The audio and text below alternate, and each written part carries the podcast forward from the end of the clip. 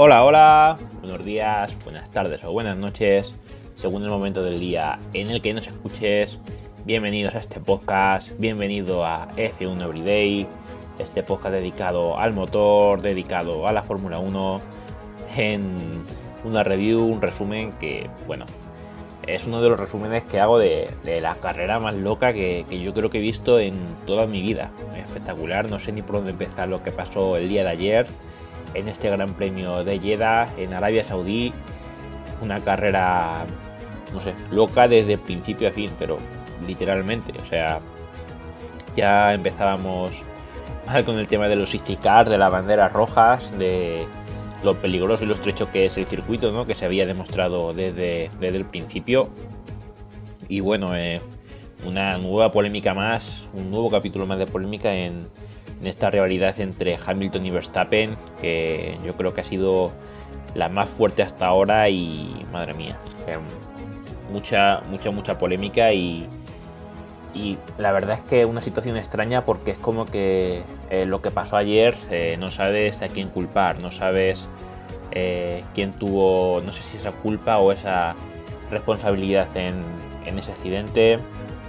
Ahora después lo analizaremos más a fondo cuando lleguemos al final de la carrera, ¿no? No hemos empezado todavía a resumir, pero es que es una situación, no sé, al principio parecía muy muy clara que, que la culpa de, del señor Verstappen que le había pegado un frenazo en la cara a Lewis Hamilton, pero luego ves repeticiones, ves telemetría, ves también algunas declaraciones que hizo el propio piloto de Mercedes y te das cuenta que, la situación es extraña, o sea, perdón, eh, es totalmente diferente a lo que parecía en, un primer momento.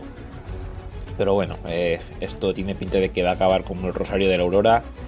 El tema es que tenemos eh, el final del mundial tenemos el mundial empatado a puntos y se va a decidir en la última carrera que va a ser de aquí a 7 días en el circuito de Abu Dhabi. Y bueno, vamos ya con el resumen de la carrera. Vamos eh, leyendo el resumen de, de mi tocayo, de Cristian Rodríguez García, de F1 al día, y dice tal que así. Victoria y vuelta rápida de Hamilton en Jeddah, ante un Verstappen que pierde su ventaja en el Mundial. Bueno, eh, la verdad es que desde el principio, eh, desde el principio eh, veíamos la espectacularidad y, la, peligrosidad de, lo que es este circuito. Bueno, con la primera línea hegemonizada por los Mercedes, se apagaban los semáforos y se daba el pistoletazo de salida a la primera carrera de Fórmula 1 en Arabia Saudí. Vivíamos una salida muy limpia, sin cambios en las primeras cinco posiciones y con un único toque entre Esteban Ocon y Yuki Tsunoda. Eh, Bottas escoltaba a la perfección a Lewis Hamilton en los primeros metros. Por su parte, el mejor en el arranque era Fernando Alonso que ganaba tres posiciones. Transcurrían eh, las vueltas y los Mercedes se intercalaban eh, las vueltas rápidas en los primeros lugares. Marcharse de todo de Max Verstappen. Eh, reinaba la gestión de neumáticos en lo más alto de la tabla, donde más acción veíamos en estos minutos en la zona media con Alonso perdiendo plazas y Carlos Sainz recuperándose con las gomas duras. Por arriba todos los pilotos se mantenían fuera de DRS con Sergio Pérez quedándose atrás. La verdad es que no sé qué le pasó a Fernando, si tuvo algún tipo de problemas con el Alpine, porque no es normal. Hizo una salida espectacular, pero luego empezó a perder posiciones de forma muy brusca y, choca viendo que luego a final de carrera eh, se quedó tan cerquita Esteban Ocon de hacer el podio. Es como que no sé si fue una bajada de, rendimiento de Alonso o, que el coche no iba. No, no sé, pero ahí algo, algo pasó. Uno de los momentos clave de la prueba llegaba en la vuelta 10 cuando Mick Schumacher eh, acababa contra las protecciones de la curva 22 y provocaba la aparición del Sisticar, el de Haas por suerte salía por su propio pie del monoplaza y este palón hacía que algunos pilotos entraran en pit lane, entre ellos Hamilton y Bottas. Si bien Verstappen decidía cambiar de estrategia y quedarse en pista, no obstante, aún había un giro radical en el guion, pues dirección de carrera sacaba bandera roja después de tres vueltas tras el coche de seguridad. Eh, increíble. increíble también lo beneficiado que salió Verstappen, que pudo cambiar de neumáticos en esta bandera roja y, sin tener que, parar en, pit lane, sin tener que parar durante el periodo de safety car, eh, consiguió salir primero. Así que finalmente eh, se puede decir que Verstappen salió como si hubiera salido desde la pole. Eh, las barreras Tech Pro estaban dañadas y había que analizarlas.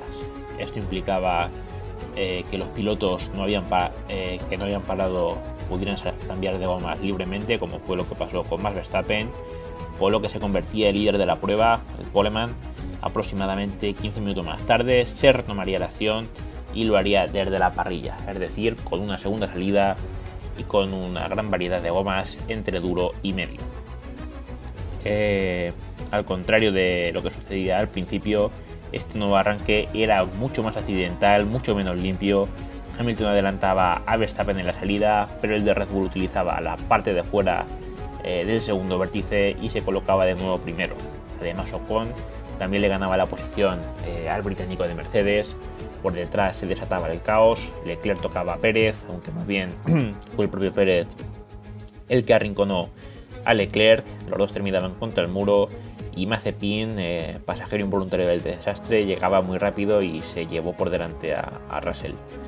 Eh, dos maniobras que originaban la segunda bandera roja de la jornada y que ponía contra las cuerdas de nuevo a dirección de carrera que tenía que tomar una decisión eh, determinante en la parte alta espectacular todo lo que había ocurrido y solamente llevábamos 16 vueltas.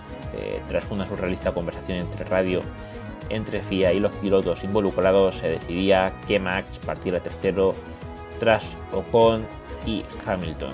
Eh, Me pareció un poco penoso ese mercadeo de posiciones entre, entre dirección de carrera y, Red Bull, en plan, te ofrezco que salgas tercero, Ocon primero y Hamilton segundo. Eh, no, tiene mucho sentido porque si eres dirección de carrera tienes autoridad, tienes que tomar una decisión, no, no ofrecer, te ofrezco, no, es un mercadeo y, y lo veo eh, bastante, bastante triste. Eh, uno de los cambios antes de la tercera salida en parado se daba precisamente con Verstappen, que apostaba por el compuesto medio para atacar en el arranque. Se apagaban de nuevo los semáforos y el de Red Bull salía bien, eh, le salía bien la estrategia, ya que se situaba en primera posición. Espectacular la salida, pero espectacular. Eh, hay algunas eh, postales que seguramente subiré a la página de Instagram que, te ponen la piel de gallina con los tres pilotos, con Hamilton y con Verstappen, girando pegadísimos. increíble. Hasta el punto que Ocon se tenía que ir por fuera, pero es normal porque es que ya no tenía más espacio. Y bueno, aún así el de Mercedes no tenía problema en recuperar el segundo lugar. Por detrás los Ferrari perdían varias posiciones en esta nueva arrancada. La tensión era máxima entre los dos aspirantes al título. Verstappen reportaba problemas eh, de potencia en su monoplaza. Desde el equipo descartaban algo importante y Hamilton poco a poco empezaba a acercarse. Entre tanto seguían las hostilidades y es que entraba en acción de por el toque entre Yuki Tsunoda y Sebastian Vettel, que si bien eh, no abandonaban, eh, veían muy perjudicada el resto, el resto de la cita con sanción incluida al japonés. Y bueno, eh, pasaba algo muy importante, ya aprovecho viendo la foto que, he subido aquí en F1 al día, y es la imagen de, Pérez eh, con mano en la cintura y con el casco quitado, pensativo, porque es una derrota grande para Red Bull, que si bien están igualados a puntos Hamilton y Verstappen en, en el Mundial de Pilotos, el de Constructores, pues se le pone muy muy gusta arriba a Red Bull y ese abandono eh, le va a salir caro pues, de cara al Mundial de Constructores que Mercedes lo tiene casi casi ganado. Eh, bueno, mientras tanto Bottas no lograba acercarse a Ricciardo pese a rodar en igualdad de condiciones. Ambos con el medio vivíamos un nuevo palón, esta vez otro Virtual City Car, por un accidente, este sí más fuerte, entre Vettel y Raikkonen, que dejaban varios trozos en la pista de, de sus coches, una situación que beneficiaba a Verstappen, pues recordemos que iba con una goma más blanda que era de Hamilton y bueno, se mantenía en torno al segundo y medio durante la batalla. El campeón del mundo preparaba el terreno y en la vuelta 37 atacaba, eh, manteniéndose las posiciones, pero saliéndose ambos de la trazada. No obstante, esto no había acabado y la siguiente vuelta eh, le tenía que decir a Verstappen que, bueno, esta es la parte polémica de, la carrera, ¿no? Es como abrir un paréntesis. Eh, por esta salida, doble salida de la pista, le decían a Verstappen que tenía que dejar pasar a Hamilton, que tenía que ceder la posición. Y bueno, a primera vista, yo lo que vi, yo lo que vi es una maniobra muy sucia de, de Verstappen. es la primera impresión, no tiene nada que ver con lo que pienso ahora, pero es la primera impresión que Hamilton lo iba a pasar y le frenó en la cara un break, no sé cómo se dice exactamente, lo dijo ayer Pedro, break, no sé, no, no sé cómo se dice, pero eh, en Cristiano un frenazo en la cara que pudo provocar accidente y yo pensaba que, eso lo hizo totalmente a propósito para provocar por lo dicho el accidente, un abandono de Hamilton y ganar el mundial de la forma más sucia posible. Hasta el punto que yo también pensaba que Verstappen debía haber sido descalificado de la carrera. Pero nada que ver eh, con, lo que luego vi después, porque luego ves la toma aérea del helicóptero, analizas a fondo eh, las cámaras on-board de, ambos pilotos, ves eh, la telemetría, ves también en televisión la pequeña telemetría que hay en televisión de cómo aceleran y cómo frenan, y no hay ningún frenazo brusco en ningún momento. El único error que sí que comete Verstappen es que, bueno, él se va por el interior y le deja a Hamilton irse por fuera. O sea, lo normal es irse por el exterior y dejar que el piloto que adelante adelante por dentro, pero él lo hizo de la otra manera y, tampoco está mal. Además que el propio Hamilton reconoció en televisión que no quería adelantarlo en esa zona porque justo después venía el DRS y Verstappen lo iba, lo iba a pasar de nuevo. Entonces es mucho más culpa de Hamilton que de Verstappen. Eh. Yo creo que si tú quieres lo adelantas y si no quieres adelantarlo porque la zona de DRS, pues haces como le hizo Alonso Hamilton en Canadá, creo que fue 2013. Te pones en paralelo y en la siguiente oportunidad que te deje pasar, eh, ahí lo adelantas, pero no te pones justo, justo detrás y pegas también ese acelerón que, fue lo que provocó finalmente el toque. Yo creo que fue una jugada mucho más sucia de Hamilton que de Verstappen. Y luego tienes eh, lo que pasó en Silverstone, eh, tienes lo que pasó muchas otras veces en las que Hamilton también ha jugado sucio. Y tienes también eh, esto ya no tiene tanto que ver con Hamilton, pero sí que dirección de carrera yo creo que está jugando muy muy mal sus cartas en este final de temporada. Bueno, realmente le salió bien porque tal vez la intención era que llegaran a Abu Dhabi empatados a puntos y, lo consiguieron, pero no sé, veo como a Michael Massey eh, muy interesado en, tener el, su, propio foco, su propia ser el centro de atención y, no mola. Eh, al final esto parece eh, un culebrón, una serie de Netflix y no, no tiene que ser así. Yo quiero que haya rivalidad, pero rivalidad en la pista, entre los dos pilotos de pista. Y esto al final termina siendo una rivalidad en los despachos. Ya lo estamos viendo estas semanas atrás, tardando mucho en tomar decisiones cuando hay que sancionar, eh, retrasando mucho cuando los pilotos tienen que declarar entre el Gran Premio de Brasil y el de Qatar estuvieron 5 o 6 días decidiendo si sancionaban o no sancionaban a Verstappen, haciendo que esto en vez de ser un mundial en la pista sea un mundial en el despacho. Y eh, lo de ayer fue un capítulo más. Entonces, eh, no sé. Yo creo que Hamilton tiene, tiene una parte de culpa muy alta pero dirección de carrera lo está gestionando muy muy mal y, esto en Abu Dhabi puede salir como el rosario de la aurora. Entonces no, no sé qué va a pasar, pero, pero pinta feo, pinta feo. Em, no sé, yo espero una carrera espectacular en Abu Dhabi. Sí que es verdad que, esto es lo que todos soñábamos, ¿no? que llegaran igualados a puntos con el Mundial en juego en la última carrera. Pero el actuar de, dirección de carrera eh, está, perjudicando gravemente al deporte y, puede acabar eh, muy muy mal. No, sé hasta qué punto, pero no sé. no, soy optimista en cuanto a eso. Y bueno, una locura total. Por suerte los daños no eran demasiado importantes para ellos. Por detrás, Bota superaba a Ricciardo y los Ferrari ganaban posición con Giovinazzi. Entrábamos en las últimas 10 vueltas y Verstappen seguía sin devolverle la posición a su rival. Finalmente lo hacía pero le tiraba el coche en la siguiente frenada. echando el DRS. Y bueno, eh, la FIA sancionaba a Verstappen con 5 segundos por no por devolver por volver perdón, a la pista sin devolver la posición cuando se le había indicado. esto es sancionar por sancionar y, y no sé, lo dicho, dirección de carrera está dejando mucho que desear en este tramo final de, temporada. Lo dejó pasar en el momento que se tocaron y aquí lo volvía a dejar pasar otra vez. Entonces no, veo esa sanción. Y mucho menos la sanción que se le puso eh, horas más tarde de 10 segundos y encima dos puntos menos en la superlicencia. No, no sé. Dejando el accidente entre ambos para investigar tras la carrera, que es lo que acabo de comentar. Y bueno, al final Hamilton ganaba, victoria tercera consecutiva, ganó en Brasil, en Qatar, en Abu Dhabi, espectacular, pero me, gusta mucho eh, lo que estoy viendo en la pista, pero esto que pasa luego de, tantas polémicas es como que me disgusta algo más. Entonces, victoria de Hamilton, segundo Verstappen, tercero finalmente Valtteri Bottas, por una milésima eh, adelantó a Esteban Ocon en la línea de meta. Y bueno, impresionante, impresionante lo que vimos del señor eh, Valtteri Bottas, mucha rabia por parte del piloto del PIN, pero la verdad es que iba como misiles en Mercedes.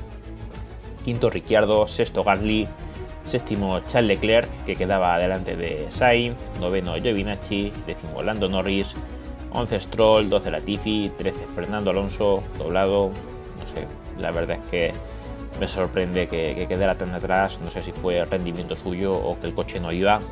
14 Yuki Tsunoda, 15 Kimi Raikkonen y bueno, abandonaron Vettel, Pérez, Nikita Mazepin, Russell y Mick Schumacher. Eh, en cuanto al pronóstico, pues al menos he acertado que, en el podio están tanto Hamilton como Verstappen, aunque no he acertado el orden para nada. Dije, eh, si no recuerdo mal, primero Verstappen, segundo Hamilton, tercero Pérez y luego séptimo séptimo Sainz y octavo Alonso o algo así.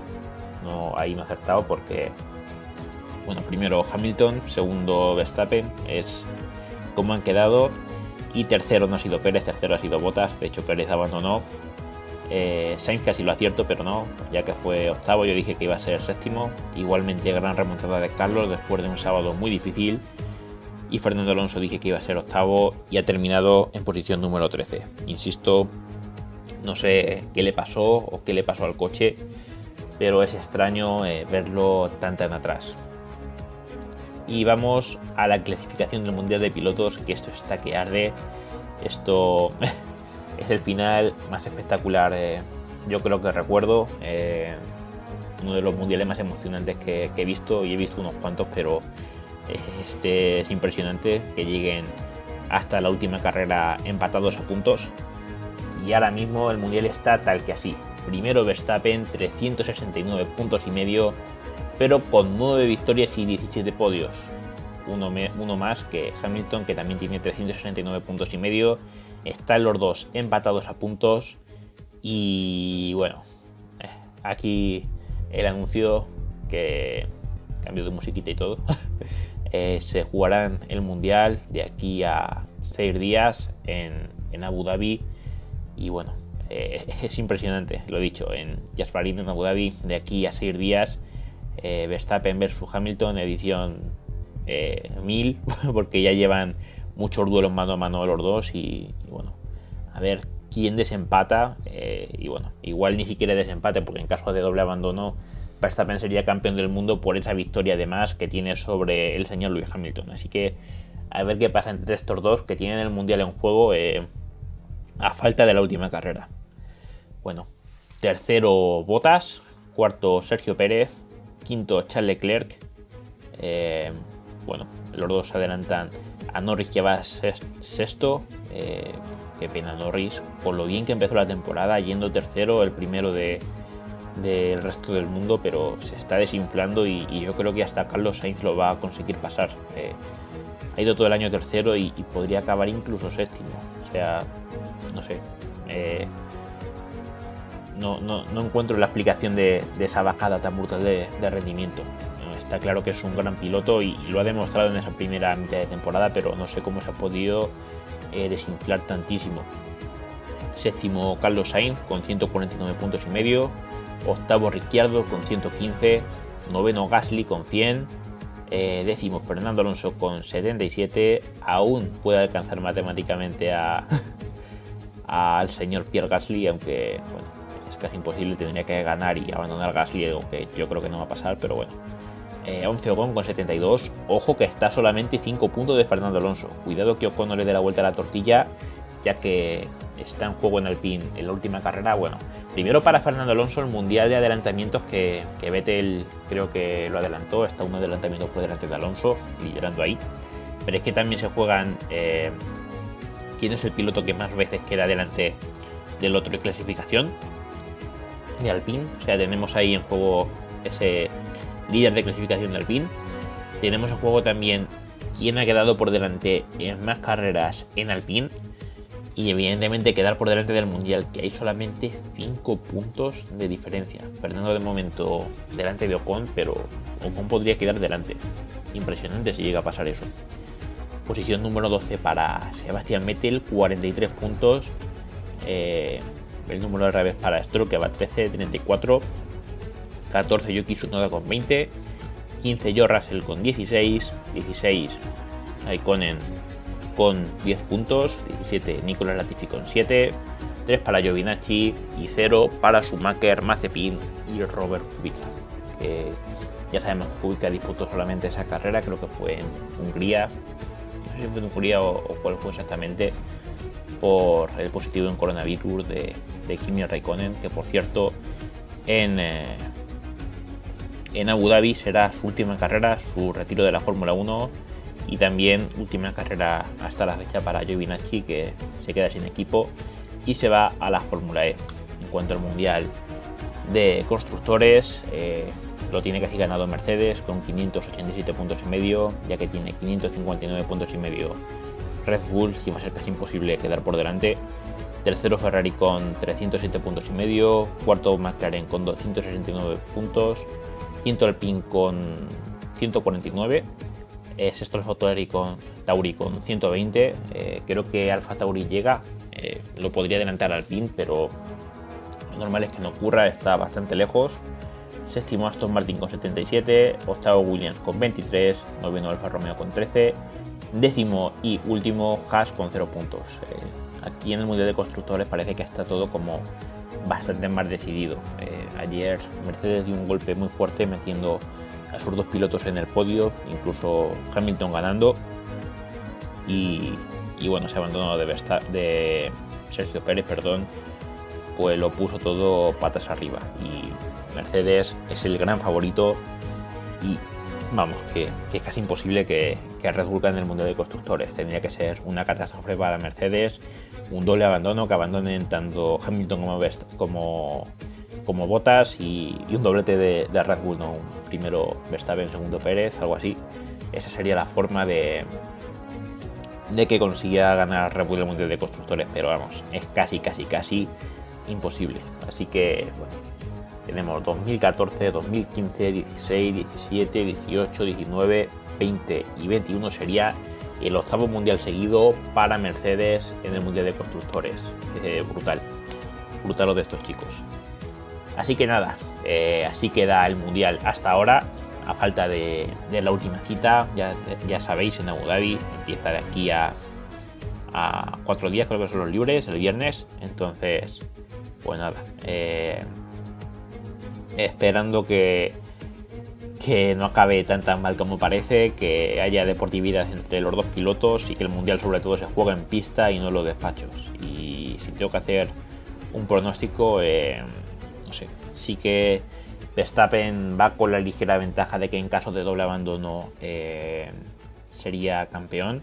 Algo que dudo es, en caso de que los dos estén fuera de los puntos, eh, si Hamilton hace la vuelta rápida, si contaría o no y, eso le, si eso le podría valer para ser campeón del mundo. Tengo la duda porque creo que Mazepin hizo la vuelta rápida en Spa, pero no le contó como estaba, no sé si fue por porque estaba fuera de puntos, pero luego sin embargo Botas en México eh, me parece que sí le contó y de hecho ese punto fue el que hizo que Mercedes siguiera líder en el Mundial de Constructores. Entonces tengo ahí esa duda eh, porque sería espectacular, ¿no? Si los dos pilotos están eh, fuera de los puntos, o imagínate, abandona a Verstappen por un toque con Hamilton, Hamilton va último, pero decide cambiar de neumáticos, pone los super blandos, hace la vuelta rápida y, eso le podría valer en principio para ser campeón del mundo, ¿no? Por un puntito serían 170 y medio, pero no sé si eso puede pasar o no puede pasar. Eh, tengo ahí esa ligera duda.